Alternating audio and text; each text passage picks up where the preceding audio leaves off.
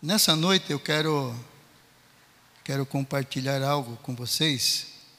Eu já vocês sabem que eu repito bastante pregação, mas essa aqui eu acho que eu preguei duas vezes só. E eu quero eu vou repeti-la hoje, né? Mas eu quero pedir para o Lucas já deixar no telão. Não tire, enquanto eu não mandar tirar, não tire, tá, Lucas? Ok? Certo. É, Mateus capítulo 1. Mateus capítulo 1, do verso, a partir do verso 12. Aí, na medida que a gente for olhando, vou, a gente vai caminhando aí. Nós vamos ler, nós vamos examinar do 12 ao, ao 16. Segura aí, Lucas. Né? Mas em Mateus, capítulo 1, verso 17, não precisa pôr aqui. Também você não precisa procurar. As pessoas a, a, acham estranho, ah, não preciso ler a Bíblia. Não, nós temos que ler a Bíblia. Nós temos que examinar a Escritura. Né? Mas o mais importante é fazer isso em casa. E aqui, para nós sermos mais rápidos, mais didáticos, né, vocês só abram o ouvido e escutem, ou então acompanhem por aqui. Como esse texto que eu vou ler não vai estar aqui né, no monitor, vocês abram bem os ouvidos. Mateus capítulo 1, ou você pode consultar aí é, né, na, no, no seu aplicativo, mas eu gostaria que você acompanhasse em tempo real aqui o que a gente está lendo, o que vai se estar falando principalmente nesse, nesse começo. Então, Mateus capítulo 1, verso 17 diz assim: De sorte que todas as gerações, desde Abraão até Davi, são 14. De Davi até o exílio na Babilônia, 14. E desde o exílio na Babilônia até Cristo, 14. Então, Mateus, ele faz um, um resumo, na verdade, isso aqui é um resumo, da genealogia de Jesus, no que se refere à figura de José, descendentes humanos através de José, né? aqui em Mateus, e separa essa genealogia em três grupos de 14 gerações. Ok? Então, três grupos de 14 gerações. Aí começa assim, Mateus 1, verso 1 diz assim: Livro da genealogia de Jesus Cristo, filho de Davi, filho de Abraão. E ali vem os grupos. E agora nós vamos lá, eu não vou falar sobre o segundo grupo, nem sobre o, o, primeiro grupo e o segundo grupo de, de, dessa genealogia, eu quero é, atentar para o terceiro grupo, que vai desde o exílio da Babilônia até Cristo, ou seja, vai de Salatiel até Jesus. Então presta atenção.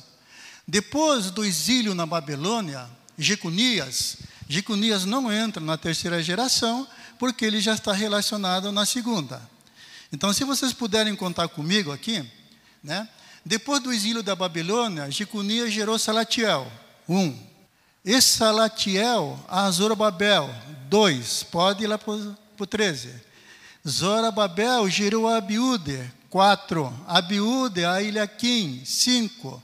Eliakim a Azor, seis. Continua. Azor gerou Sadoc, sete. Sadoc a Aquim, oito. Aquim a Eliúde, nove. Eliúde gerou a Eleazar, dez. Eleazar a Matã, onze. Matã a Jacó, doze. E Jacó gerou a José, marido de Maria, da qual nasceu Jesus, treze, chamado Cristo. Tá, fala que são três grupos de 14 gerações. Só que o terceiro grupo só tem 13 gerações, não tem 14. Será que Mateus não era ruim de matemática? O Espírito Santo induziu ele a escrever alguma coisa errada? Nós sabemos que a palavra de Deus é perfeita. Nós sabemos que Deus zela pela sua palavra. Nós sabemos que a palavra de, na palavra de Deus não contém erros. Deus é perfeito e tudo o que ele faz é perfeito e tudo o que ele fala é perfeito. Mas como é que Mateus diz lá no princípio que são três gerações de 14 pessoas, são 14 gerações, e no terceiro grupo só tem 13. Alguém pode me explicar o que está acontecendo aqui? Só tem 13, gente.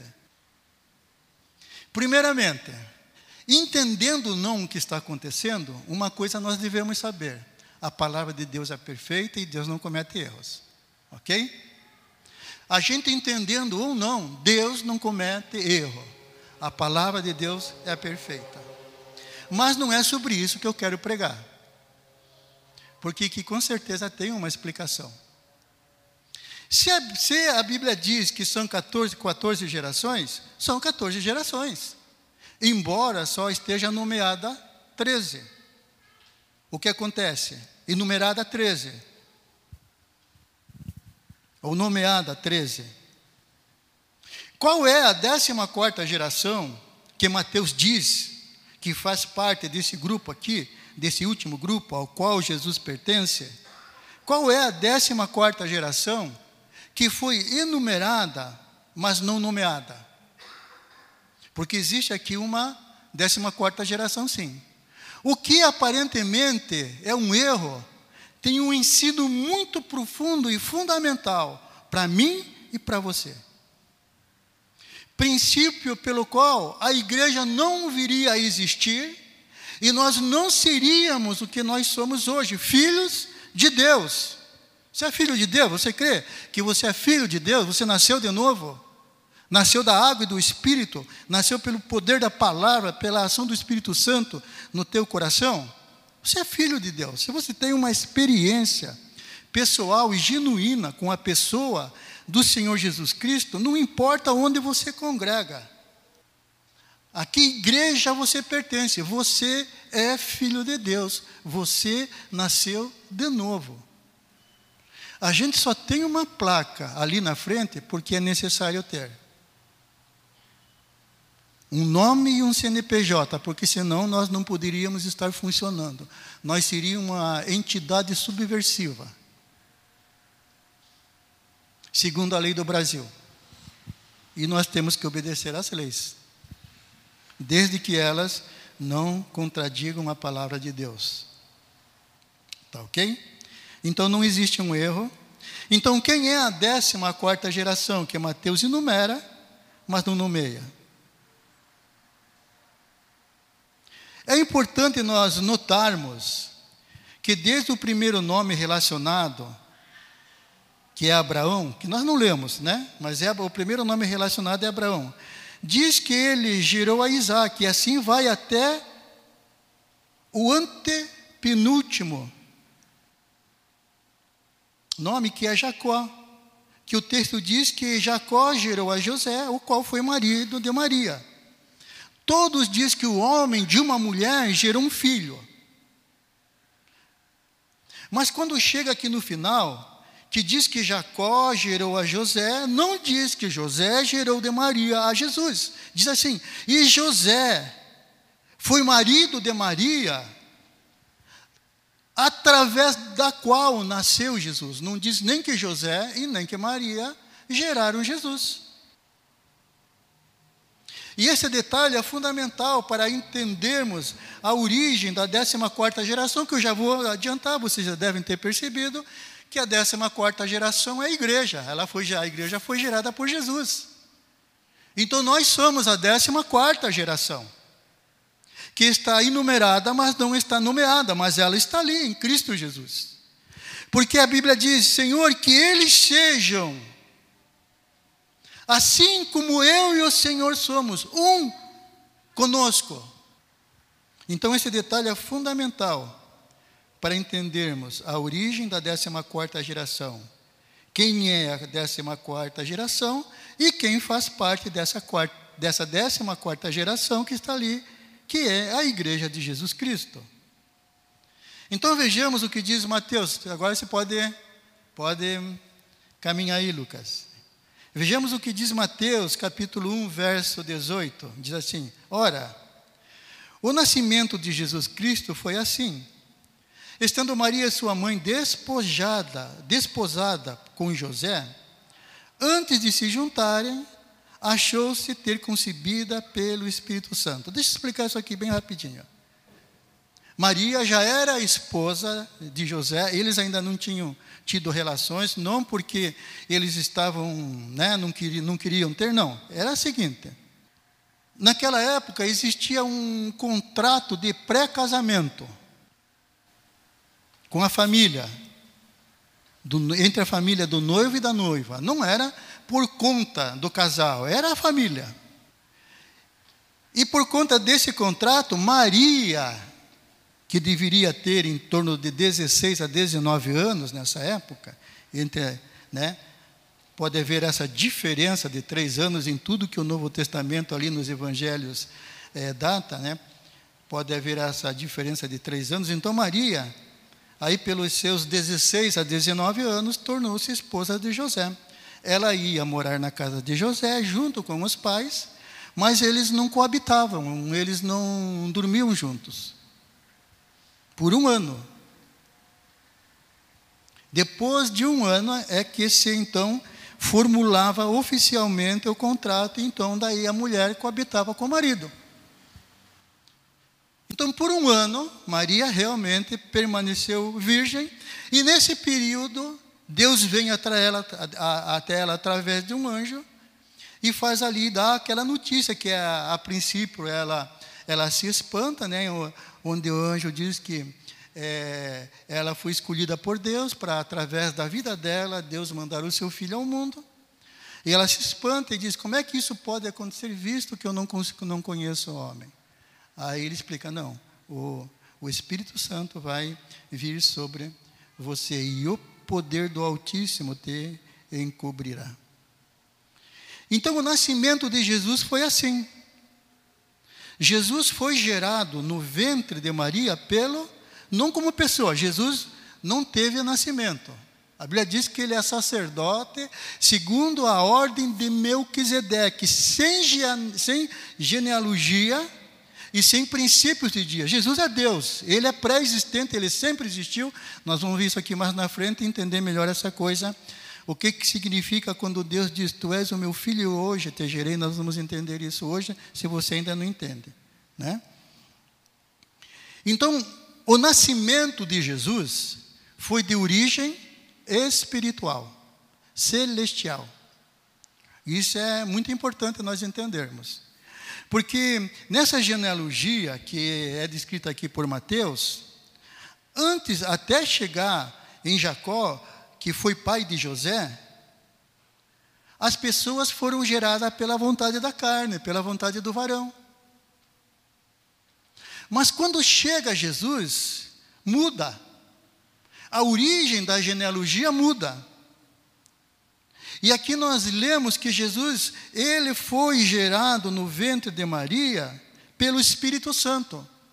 Então a décima terceira geração é de origem celestial. Logo, a décima quarta geração, a igreja também o é. Não é uma ideia de homens. Não nasceu na, no coração dos apóstolos ou de quem quer que fosse, não. Ela se originou no coração de Deus. Ela se originou no coração de Deus. Isso não é lindo, queridos? Saber que nós fomos gerados no coração de Deus, primeiramente, antes de sermos gerados né, no coração dos nossos pais, daquelas pessoas que nos geraram. Essa é a origem da igreja. Não foi um pastor, não foi um apóstolo, ou seja, qual, qual título tem a pessoa que inventou? A igreja não foi inventada. Como eu e você, nós não fomos inventados, nós fomos gerados por Deus. Isso não é legal? Você não fica feliz com isso? Conhecer a tua origem, de onde você realmente veio. E se você sabe de onde você veio, você sabe por que, que você está aqui e para onde você vai. Isso é muito importante. Isso é fundamental. Você não está perdido aqui nesse mundo. Nós já estávamos perdidos. O apóstolo Paulo diz que não, não havia sequer esperança para nós, porque nós andávamos desgarrados como ovelhas que não têm pastor, sem esperança, sem salvação, destinada à perdição. E vem Jesus e nos resgata. Aliás, por falar em resgate, esse final de semana, né, vamos ter o DIP como tema resgate, gente. Não, não deixe, não importa a tua idade, esteja aqui. Vai ser sexta e sábado, 20 horas, né? Cadê o Diogo? Vou dar uma pausa aqui. Diogo, cadê o Diogo? Diogo, erga a mão. Vem aqui, Diogo, vem aqui, vem aqui. Vem aqui. Vocês já viram, ó. Tá vendo essa camiseta aqui, ó? Estampada ali, ó. Eu falo Dipper, né? Não é Dipper, é Dipper. Tá aqui, ó. Creia, creia, creia que Deus vai falar com você nesses dias. Né, Diogo? Tá. Diogo tá quase tão bonito quanto eu, hein, Diogo? Pode sentar. Deus abençoe a tua vida. Não, não caiu no coração da Taizinha essa palavra. Nós somos a décima quarta geração, queridos. Nós somos a décima quarta geração. Então, a décima quarta geração é de origem espiritual. Em Jesus, encerra a genealogia terrena. Isso é muito importante entender que em Jesus encerra a genealogia terrena. Na genealogia terrena, o que acontece? Um óvulo é fecundado e nós somos gerados.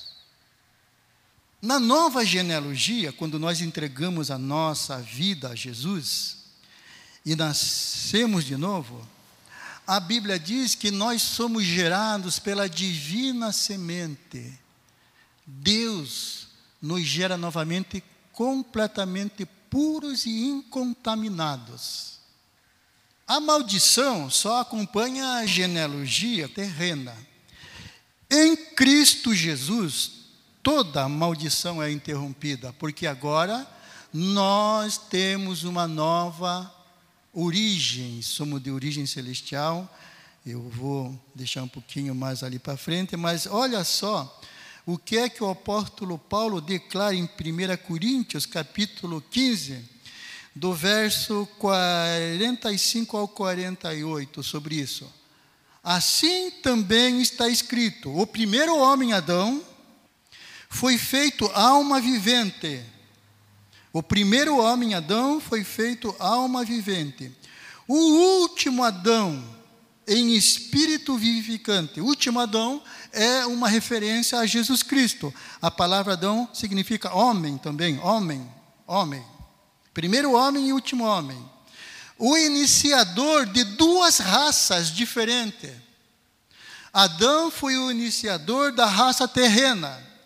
Jesus, o último Adão, ele não é o segundo, ele é o último, porque do, depois do último não tem mais nenhum. Jesus, o último Adão, iniciou uma nova raça, um novo povo uma nova geração de origem celestial. Se você está em Cristo, hoje essa é a tua origem.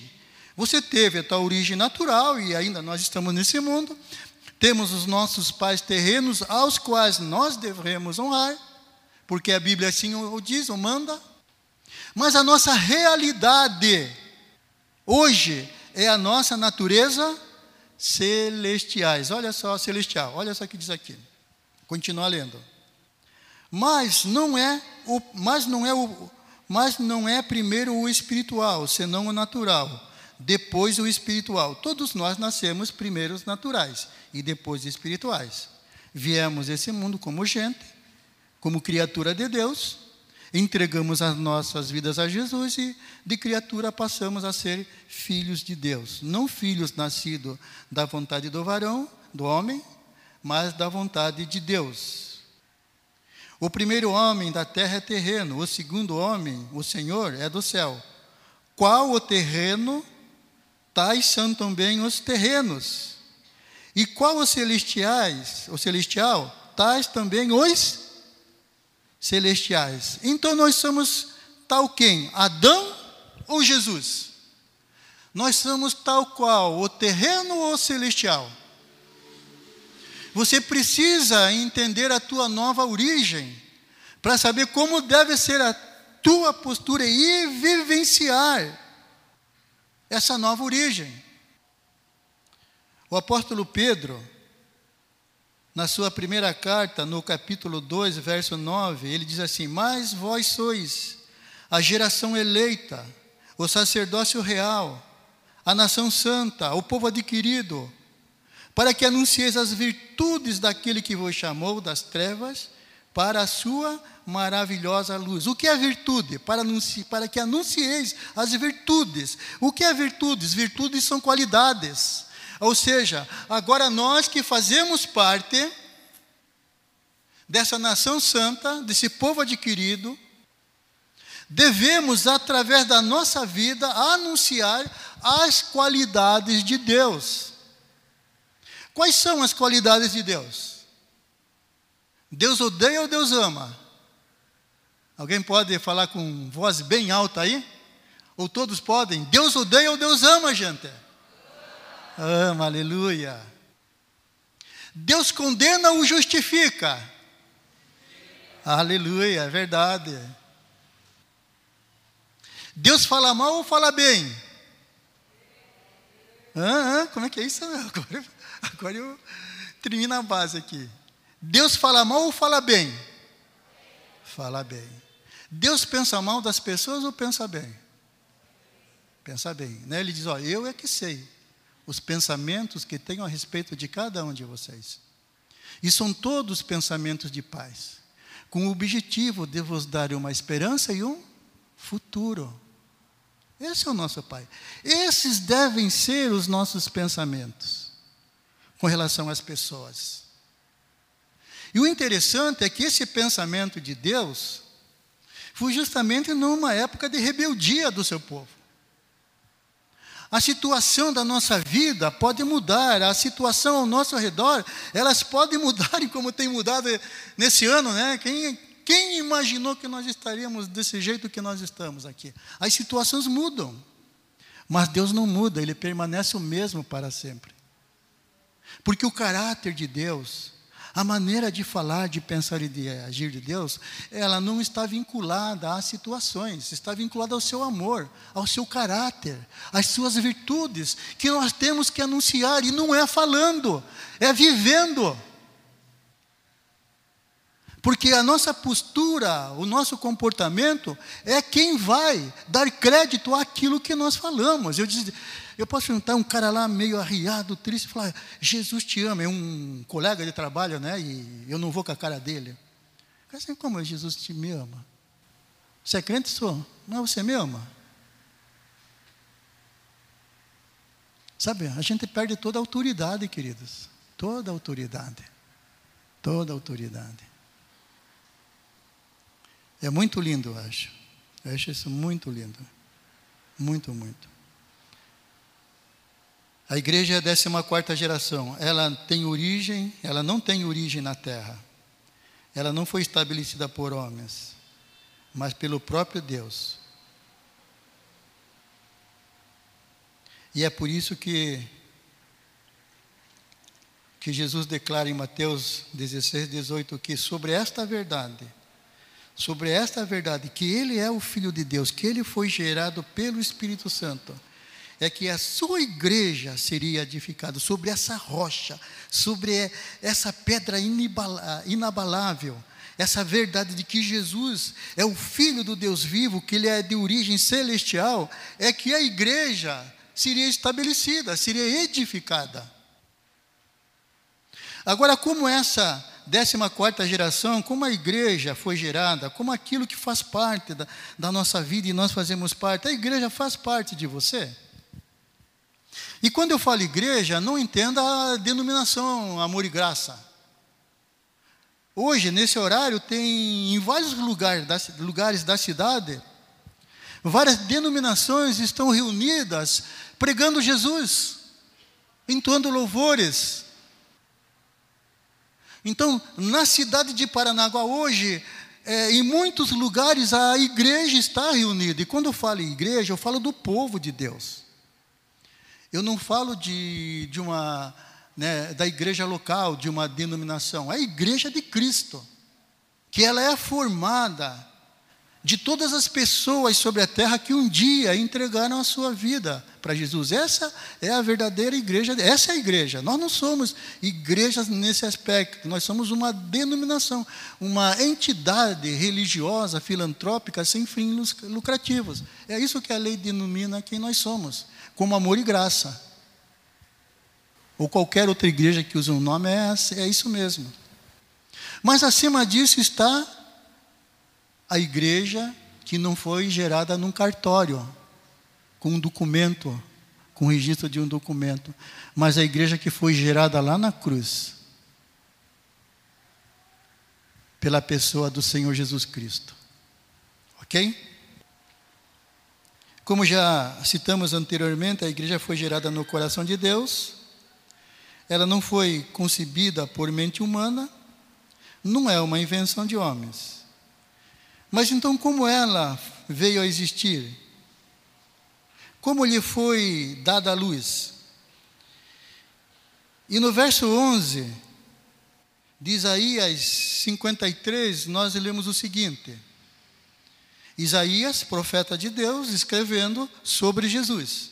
Ele, Isaías diz assim sobre Jesus: Ele verá o fruto do trabalho da sua alma e ficará satisfeito com o seu conhecimento, o meu servo, o justo, justificará muitos, porque as, as iniquidades deles levará sobre si.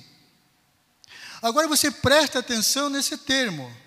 Ele verá o fruto do seu trabalho. Vamos comparar isso com uma, o trabalho de parto de uma mulher, na verdade. Então, quando uma mulher entra em trabalho de parto, qual é o fruto desse trabalho? A criança que em seu ventre foi gerada, gerada, isto é, trazer à luz uma vida, uma nova criatura, uma nova geração. Na cruz, Jesus iniciou o seu penoso trabalho de parto, por meio de tudo que sofreu e assim como uma mãe que, após aqueles momentos de contrações, dores, né? Quem não fez cesárea sabe do que eu estou falando, eu não sei, mas vocês sabem. Sabe que é uma luta, né? É uma luta. É uma luta. As dores.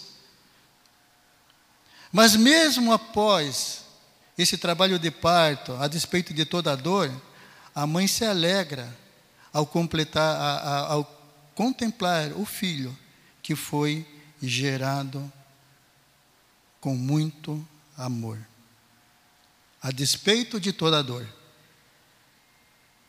Ela se alegra. A despeito de tudo que padeceu, Jesus se alegra em contemplar a sua igreja. Jesus sofreu por nós, gente. Você sabe. Você leu os relatos bíblicos. Tudo que ele sofreu, tudo que ele padeceu. E quando ele olha para mim e para você, quando ele olha para a sua igreja, esteja reunida ela aqui ou em outro lugar, ele se alegra. Lembra-se lá no Jordão, quando Jesus foi batizado por João Batista nas águas, foi imerso nas águas por João Batista. A Bíblia diz que o Espírito Santo veio sobre Jesus. A de Jesus né, veio sobre Jesus. E ouviu-se uma voz do céu que dizia: Este é o meu filho amado, em quem tenho alegria, em quem me, em quem me comprazo, em quem tenho prazer. Eu e você, nós somos filhos de Deus. E quando Jesus, e quando Deus olha para nós, ele se alegra mesmo que tenha coisas em nós que, de certa maneira, entristeça Ele. Ou seja, Jesus ele se entristece com coisas que fazemos, Mas a nossa pessoa é sempre amada, ele sempre se alegra. O João está lá. Ele não está muito legal, olha, o João precisa mudar um pouquinho, eu amo, eu me alegro, e esse rapaz vai ficar melhor do que ele está hoje. Pode ter certeza. Assim é com você também. Não, não é só comigo que sou pastor, não. É com você também que está sentado aí nessa cadeira. Outro aspecto dessa geração da igreja é a ressurreição de Jesus. Deus declara na Sua palavra que Jesus morreu e ressuscitou para a nossa justificação. Então você é uma pessoa justificada por Deus. Você não é justificada pelas tuas obras, entenda isso. Não se aprisione com isso. Eu não sou justificado porque sou pastor. Ser pastor não justifica ninguém. Você não é justificado pelo que você faz. É graça de Deus pela tua vida ou sobre a tua vida. É a graça de Deus, pela graça sois salvos, e isso não vem de vós, é dom de Deus, não vem das obras, não vem daquilo que você faz. Para que você não se glorie, para que ninguém se glorie, mas que nós nos gloriemos em Cristo, na cruz de Cristo, diz o apóstolo Paulo. Então você é justificado pela graça, não é porque, pelo que você faz. Ah, eu danço, eu toco, eu canto, ah, eu prego, eu cuido da igreja, eu varro. Nada disso justifica, você só faz isso porque você ama a obra de Deus. Mas isso não vai mudar em nada a tua vida. Você não muda pelo que você faz. Mas você muda, a gente muda pelo que a gente deixa Deus fazer na nossa vida, no nosso coração. Não se esforce em mudar, porque você não vai conseguir, você vai se frustrar. Mas permita a Deus trabalhar no teu coração. E toda mudança que precisar ser feita, Ele vai efetuar na tua vida, porque isso Jesus já fez por você lá na cruz do Calvário. E eu quero fazer uma pergunta para você. Quando teu pai e tua mãe te gerou, que você entrou no reino humano, quantos por cento de ser humano você era quando você nasceu? Quanto por cento de ser humano? 50% ser humano, outro 50% alienígena. 100%, não é verdade? Você nasceu 100% humano. Você era um ser humano. É, você é ou não é um ser humano, hein, gente? Tem algum ET aqui ou não? Você era ser humano, você nasceu 100%. Você entende isso? Você entende isso? Que você nasceu 100% ser humano? É uma verdade. Agora, quando você nasceu de novo, nasceu do Espírito, Quanto por, quantos por cento você era espiritual? Quantos por cento? 20? 30? 40? 70? 80? 90? 100? 100%, gente. 100%. A gente não nasce de novo meio espiritual. Nós nascemos assim quando nós nascemos da vontade dos nossos pais, nós nascemos 100% humanos. Da mesma forma, quando nós nascemos da vontade de Deus, nós nascemos 100% espirituais. E você precisa saber e entender isso.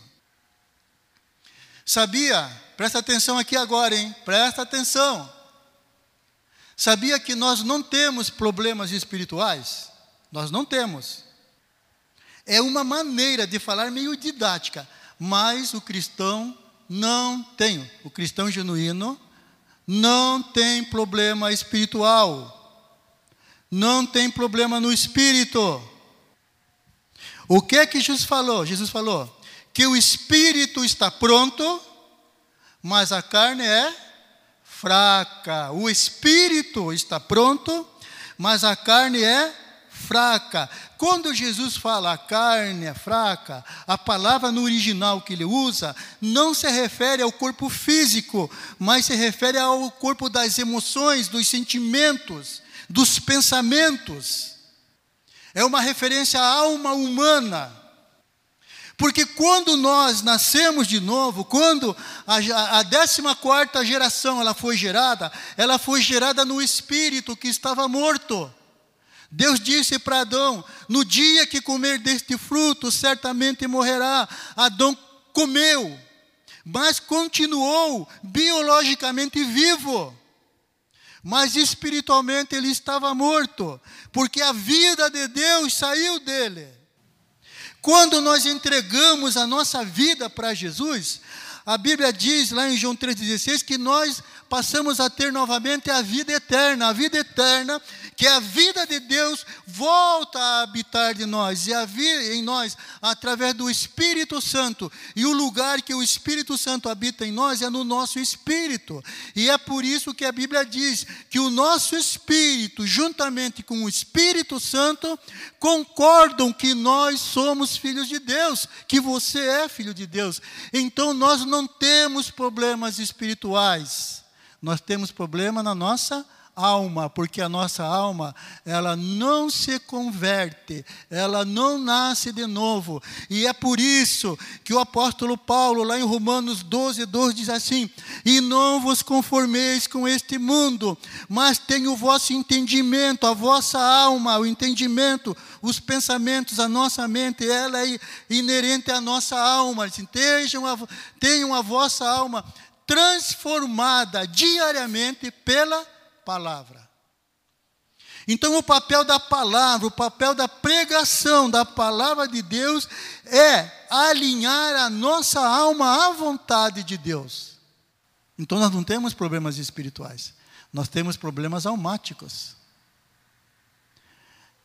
E é por isso que o apóstolo Paulo diz, né? Agora não sou eu mais quem vivo, quem vive, mas é Cristo que vive em mim. E a vida que eu agora vivo, eu a vivo na, eu vivo na fé do, não é nem na fé no, na fé do Filho de Deus. O que que Paulo, o apóstolo pode dizer? Eu me, eu me auto-aniquilei. Eu me aniquilei para que Cristo apareça em mim. Eu abri mão dos meus conceitos, do meu intelecto, não que a gente vá, não vá usar o, o intelecto, mas eu abri mão dos meus conceitos, do meu ego, do meu orgulho, do meu acho, do, do meu temperamento. Olha que o apóstolo Paulo era um cara temperamental. Ele tem aqui a Bíblia é, registra três quedas de, de, de, de Paulo nessa questão do temperamento. Mas eu abri mão disso para que Cristo realmente viva em mim. Se eu perguntar para você, você não precisa me responder, responda aí para você mesmo. Se você fosse fazer aí um, um levantamento da tua vida, quanto por cento de Cristo está vivendo em você e quanto por cento você tem de você mesmo vivendo? E isso é importante porque o apóstolo Paulo, ele diz assim que ele não cessava de orar pela igreja, para que eles fossem plenos do conhecimento de Deus. E para que eles andassem de modo digno do Senhor. E aqui, quando diz andar de modo digno do Senhor, tem algo muito interessante, porque ele está fazendo referência a uma balança. Sabe essas balanças que tem dois pratos? Tem dois pratos, um, um de cada lado, tem aqui um, um gráfico né, em forma de meio arco e um ponteiro. O nome daquele ponteiro é digno, fiel ou digno. O nome daquele ponteiro. E ele está falando assim, é, o seguinte: é, é como se a nossa vida tivesse num dos pratos e, e a vida de Jesus no outro prato. E aquele ponteiro digno estivesse no meio. Se aquele ponteiro digno, aquele ponteiro tivesse, né, bem no meio, 90 graus, isso significaria que a pessoa estaria andando de modo digno do Senhor. Se aquele ponteiro estivesse mais para baixo, de modo indigno, e do outro jeito a gente estava querendo ser mais do que Jesus, na verdade, deixando Jesus de lado. Tinha que estar bem no meio. E isso não tem a ver com o nosso espírito, tem a ver com a nossa alma. Por que, que nós falamos então, ah, é, é problema espiritual? Nós falamos problema espiritual uma questão de entendimento. É, e até porque, quando a alma não vai estar bem, compromete a liberdade que o nosso espírito tem de agir. A gente bloqueia o espírito, a gente entristece o Espírito Santo. A gente rejeita, ignora ele. A Bíblia diz: não extinguais o Espírito Santo, não entristeçais o Espírito Santo, porque ele habita no nosso espírito e é ele que tem toda a verdade. Jesus disse: Olha, eu vou voltar para o Pai, mas eu não vou deixar vocês sozinhos.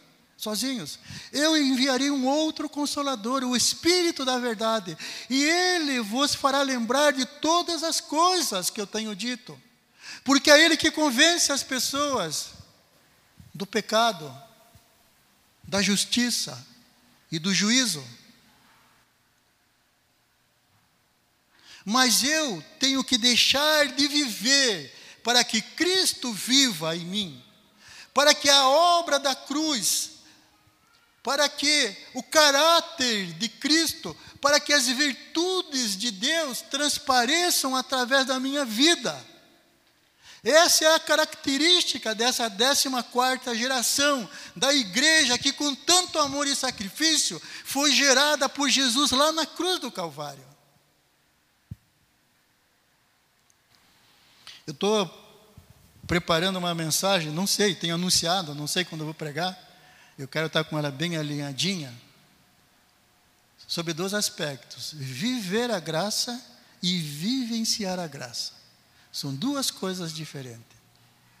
Eu tenho percebido que hoje a igreja vive a graça, mas ela não vivencia a graça, então fica aí registrado, nós vamos estar falando é, sobre isso mais lá para frente, não sei exatamente quando, mas nós vamos estar falando com a igreja sobre isso. Então,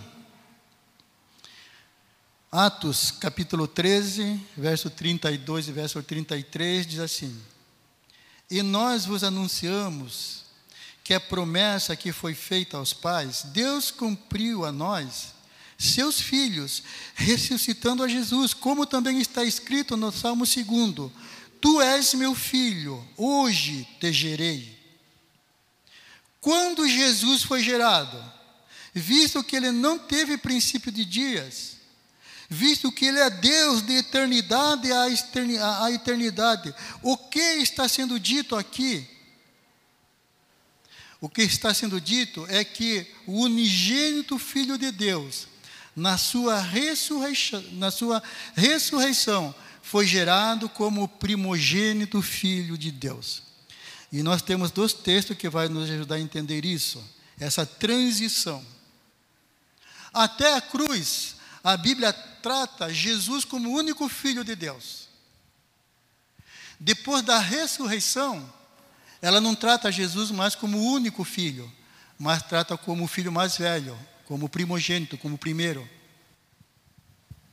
Né? Está aqui. João 3,16, que eu já falei, porque Deus amou o mundo de tal maneira que deu o seu único filho, único, único, único é quantos? Dois, três, quatro, cinco. Único é único, é um só que deu o seu único, único filho que ele tinha.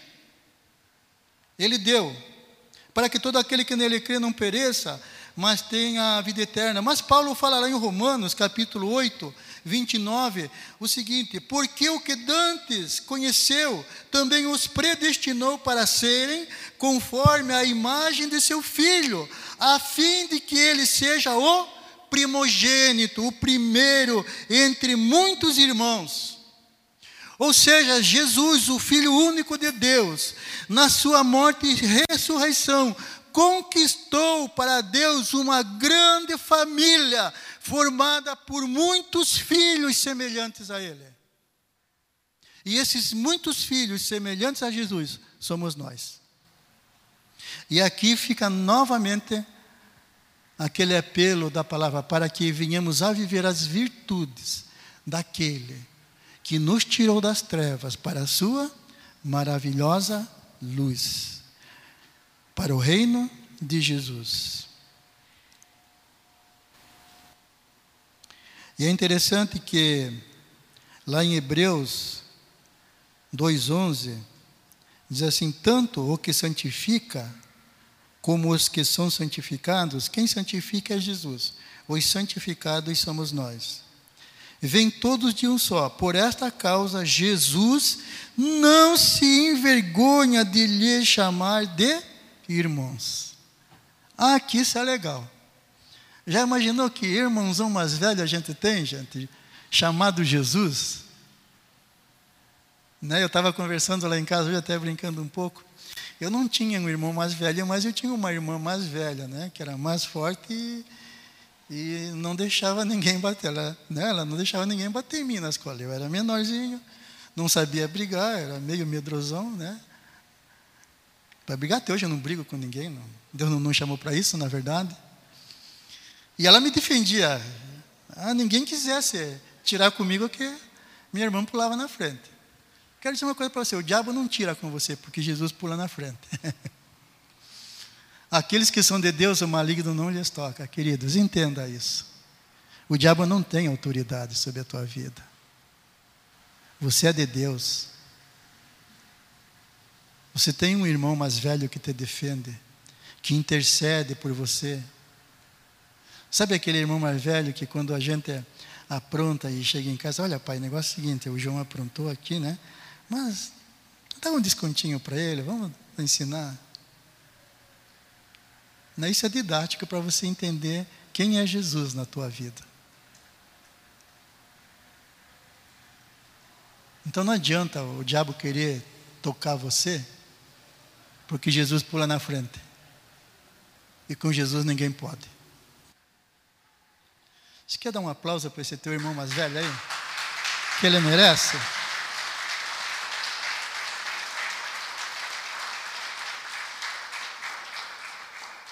Agora eu queria encerrar.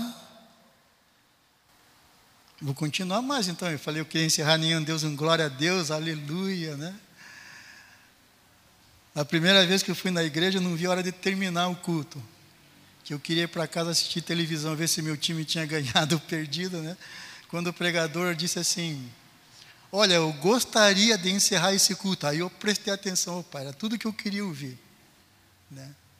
E eu nem sabia o que ele pregou. E ele falou: oh, Eu queria terminar esse culto, dizendo essa pregação, dizendo o seguinte: Você pode não ter prestado atenção em nada do que eu disse, mas se você entender que Jesus pode mudar a tua vida, isso aí já é o suficiente. Naquele dia eu fui a única pessoa que se converteu. Há 40 anos atrás, estou aqui até hoje, em nenhum momento eu deixei Jesus de lado, e nem Jesus me abandonou. Nem Jesus me abandonou, como ele também não te abandona. Ele diz: Eis que estou convosco todos os dias, até a consumação dos séculos.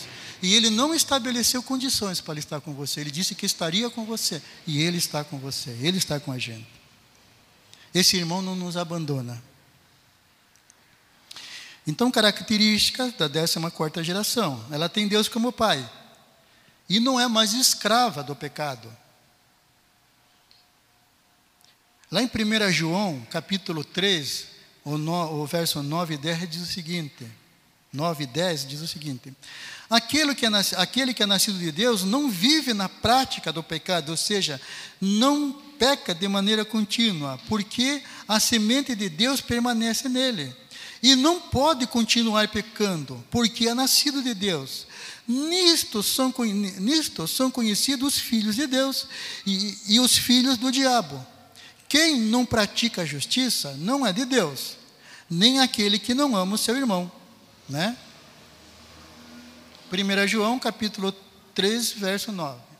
Deus, por meio de Jesus Cristo, nos deu o poder de rompermos com a paternidade maligna. Depois de ter pecado, Adão passou a gerar filhos para a escravidão, segundo ele. Né? A Bíblia diz assim: quando, a, quando Deus criou Adão, Deus disse assim: é, façamos o homem conforme a nossa imagem e semelhança, verso 26, capítulo 2, se não me engano, o 3 agora me fugiu, mas é verso 26, provavelmente o capítulo 2.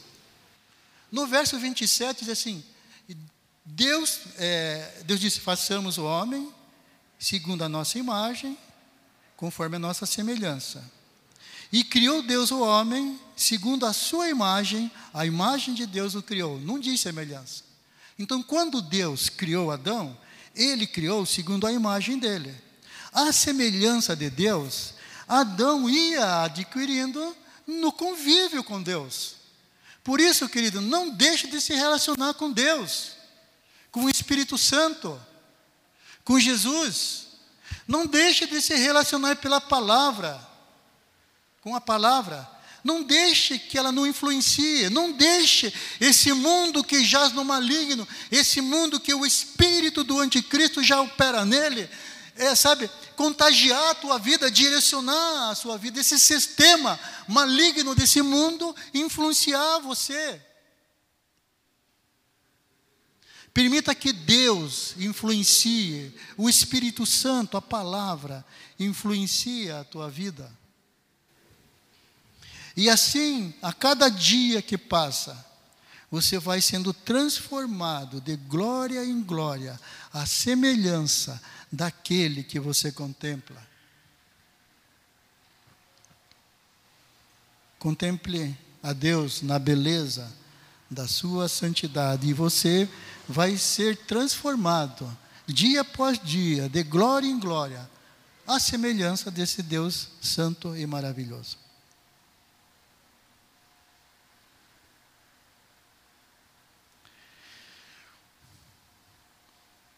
João capítulo 1, verso 12 diz assim: Mas a todos os que o receberam, aqueles que creem no seu nome, deu-lhes o poder de serem feitos filho de Deus. Então, ser feito filho de Deus é um poder. É um poder que Deus nos concedeu. Deus nos deu um poder ao sermos feitos seus filhos. E esse poder é a própria pessoa dele, é a pessoa do Espírito Santo. A décima quarta geração, que foi com tanto amor gerada por Jesus ali na cruz, ela busca a santificação, porque Deus não nos chamou para a imundícia, mas para a santificação. Os espíritos imundos, eles geram imundícias na vida da pessoa, mas o Espírito Santo, ele, ele, ele gera, ele produz santidade em nós. Então, relacione-se com essa pessoa maravilhosa, que é o Espírito Santo. Não entristeça, não abafe, não ignore. Ele habita em você, onde você estiver. Ele habita em você. Uma outra característica da igreja, da 14 geração, ela é alegre. Lá no Salmo 30, verso 11 diz: tornaste o meu pranto em folguedo, em alegria, em festa. Desataste meu pano de saco e me cingiste de alegria. Ela é alegre. Você se alegra em Deus. A Bíblia diz que Jesus, ele se alegrava no Espírito Santo. Então a igreja é alegre, gente. Não é triste. Ela não é uma igreja cabisbaixa. Ela é alegre, mesmo em meio às lutas, ela é alegre, porque ela sabe que, mesmo em meio às lutas, Deus está com ela e que essa luta é um tempo, ela vai ter fim, é um tempo, tem um começo e vai ter um fim. Ela confia, essa geração, a décima quarta geração, ela confia no poder de Deus. Ela sabe que Deus é poderoso para fazer muito mais abundante do que aquilo que pedimos ou pensamos. Ela se alegra porque ela sabe que o Deus que ela serve não vai a desamparar, não vai a deixar, não vai, de, não vai deixar só, vai estar ali junto, fortalecendo a passar pela luta, dando a vitória. Poderíamos citar tantos outros motivos aqui, né? Para alegrar-se. A 14 geração, ela é cheia de esperança e amor. Romanos 5,5 diz: E a esperança não traz confusão. Ou seja, a esperança não desaponta, porquanto o amor de Deus está derramado em nossos corações pelo Espírito Santo que nos foi dado. Mas essa esperança é uma viva esperança, não é a esperança como o mundo, ah, eu tenho esperança de passar, mas não tenho certeza, não. A esperança aqui é a certeza que Deus já fez, não que Ele vai fazer, é que Ele já fez. A décima quarta geração, ela é livre. Se, pois, o Filho vos libertar, verdadeiramente sereis livres. João 8,36. Por pertencer à décima quarta geração, ao reino de Deus, a lei do pecado e da morte não tem mais domínio sobre nós, como está lá em Colossenses capítulo 1, verso 13 e 14. Ela é livre.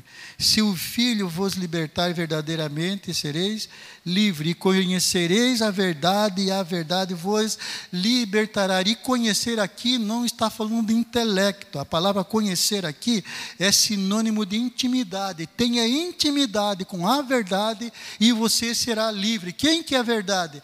A verdade é Jesus. Então, quer ser livre? Tenha intimidade com Jesus. A última característica aqui na minha relação, né? Tem muitas outras, mas eu separei essas. Mais uma característica da 14 quarta geração. Ela aguarda a vinda de Cristo. O apóstolo Paulo escreveu lá em 2 Timóteo, capítulo 4, verso 8, o seguinte: Desde agora, a coroa da justiça me está guardada, a qual o Senhor justo juiz, me dará naquele dia, e não somente a mim, mas também a todos os que amarem a sua vinda. Você ama a vinda de Jesus? Amém. Amém. Como fazer parte né, da, da 14 geração? Já explicamos do, do começo, né? Crendo em Jesus, tendo uma experiência pessoal e genuína com a pessoa do Senhor Jesus Cristo. Isso é salvação. Nada além disso.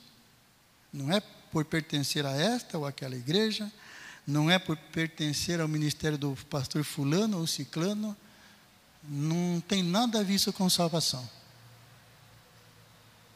Salvação é uma pessoa. E essa pessoa se chama Jesus Cristo, Filho do Deus vivo, Senhor e Salvador nosso. O único que subiu numa cruz para morrer no nosso lugar. O único que realizou um feito notável ali na cruz, para produzir efeitos notáveis na nossa vida. Ninguém mais fez isso, só Jesus. Então, só Ele toda a honra, toda a glória e toda a adoração. Amém, queridos? Amém. Glórias a Deus. Glórias a Deus. Glórias a Deus. Amém. Aleluia. Cheguei na metade das minhas anotações. Mas por misericórdia nós vamos encerrar aqui agora. É, o, que eu, o que precisava ser falado hoje foi falado. Guarda no teu coração.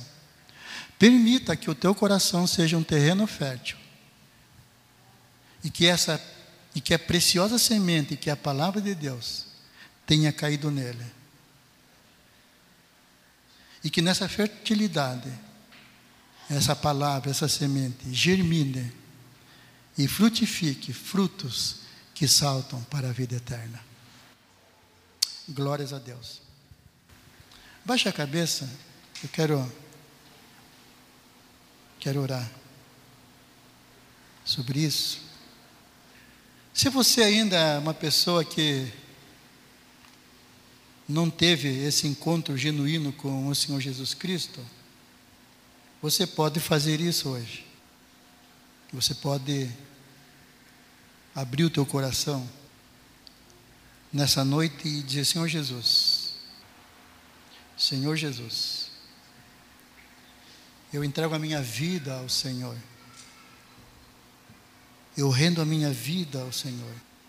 Entra no meu coração eu te reconheço como meu Senhor, como meu Salvador. Eu reconheço que aquela cruz pertencia a mim, mas por amor o Senhor tomou o meu lugar. Eu reconheço que ali o Senhor levou os meus pecados.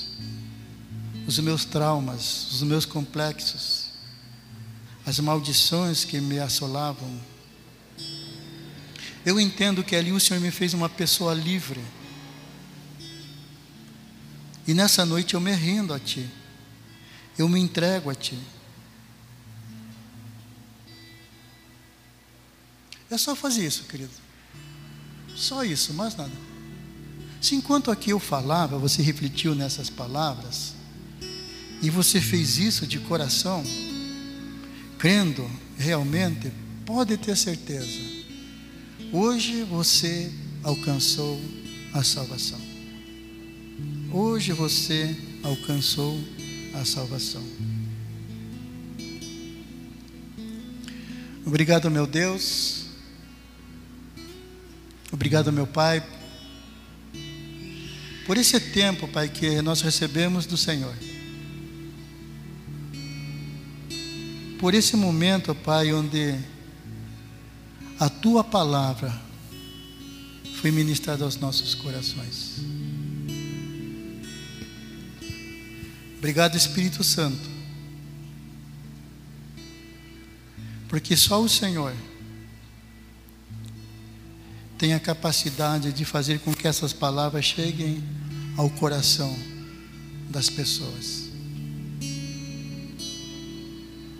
Obrigado, Espírito Santo, porque eu sei que nessa noite o Senhor convenceu pessoas do pecado, do juízo.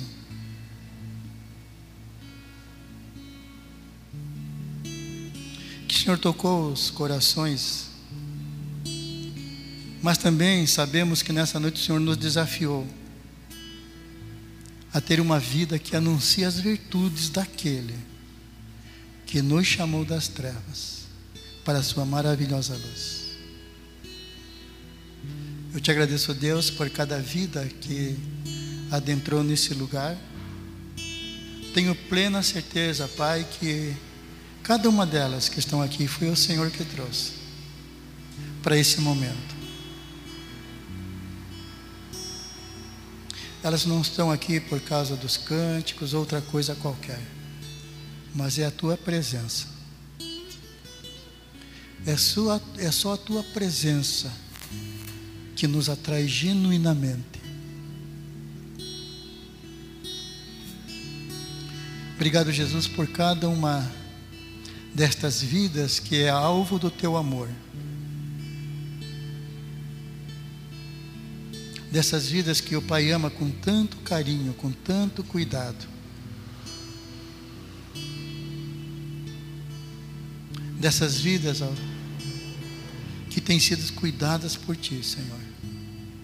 Obrigado por cada uma delas. Cada uma delas, ó Pai. Obrigado porque o Senhor as tem ajudado. O Senhor as tem socorrido, meu Deus. O Senhor as tem curado, fortalecido, libertado. Por isso, Senhor, unicamente a Ti nós rendemos toda a honra e toda a glória. Não a nós, Senhor não a nós, mas unicamente ao teu nome seja dada toda a glória. Unicamente ao teu nome seja dada toda a glória. Aleluia. Glória a Deus. Glória a Deus.